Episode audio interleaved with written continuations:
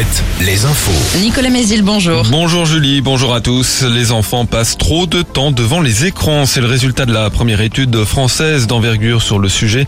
Les moins de deux ans passent près d'une heure chaque jour devant un écran alors que l'OMS préconise de ne pas les y exposer. Le GIEC des Pays de la Loire publie ce matin un rapport qui recommande d'interdire la construction de méga bassines agricoles qui seraient remplies par pompage dans les nappes phréatiques. Ces retenues d'eau sont vivement contestées, notamment par les associations de défense de l'environnement. Plusieurs d'entre elles avaient d'ailleurs déposé un recours contre le projet de construction de 16 de ces bassines en Deux-Sèvres et en Charente-Maritime principalement. Recours rejeté hier par le tribunal administratif de Poitiers. Une enquête pour meurtre ouverte à Angers après la découverte d'un corps calciné lundi matin près du parc de l'Arboretum. La victime est un jeune homme de 20 ans. Il était sans domicile fixe et sous curatelle. Sa disparition avait été signalée le 30 mars. Ses proches n'avaient plus de nouvelles depuis le 27. Les 536 000 lycéens qui ont passé les épreuves de spécialité du bac le mois dernier connaîtront leurs notes aujourd'hui, des notes importantes car elles sont prises en compte cette année pour la première fois dans les dossiers Parcoursup. Entraînement décentralisé hier pour les rugbymen du stade Rochelet. Les maritimes ont quitté la Pivia Park pour une séance organisée à la Roche-sur-Yon au stade Henri Desgranges.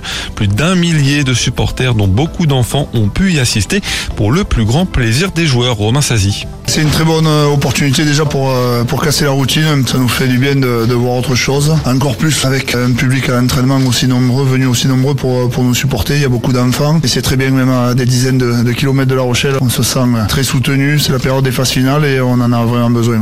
Pour les maritimes, le prochain match, ce sera samedi soir en top 14 contre Bayonne à De Flandre. Et hier, 23 000 billets ont été vendus pour la demi-finale de Champions Cup qui opposera le Stade Rochelet aux Anglais d'Exeter à Bordeaux le 30 avril. En foot, à 100 jours de la Coupe du Monde, les Françaises décrochent une victoire contre les championnes olympiques en titre.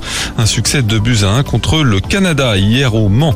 En handball, l'équipe de France féminine signe là aussi un succès 23-18 contre le Brésil. C'était hier soir au vent d'espace. Enfin, le temps de ce mercredi, la perturbation de la nuit quitte nos départements. Elle laisse derrière elle un ciel agité sous l'influence de la tempête Noah. Quelques éclaircies entrecoupées d'averses, parfois orageuses et accompagnées de grésil dans l'après-midi et surtout du vent qui se renforcera au fil des heures. Les maxi fraîches pour la saison autour de 12 à 13 degrés. Très bonne matinée à tous. Marina Kay sur Alouette, en direct jusqu'à 9h.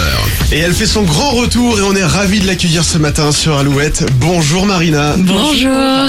Bienvenue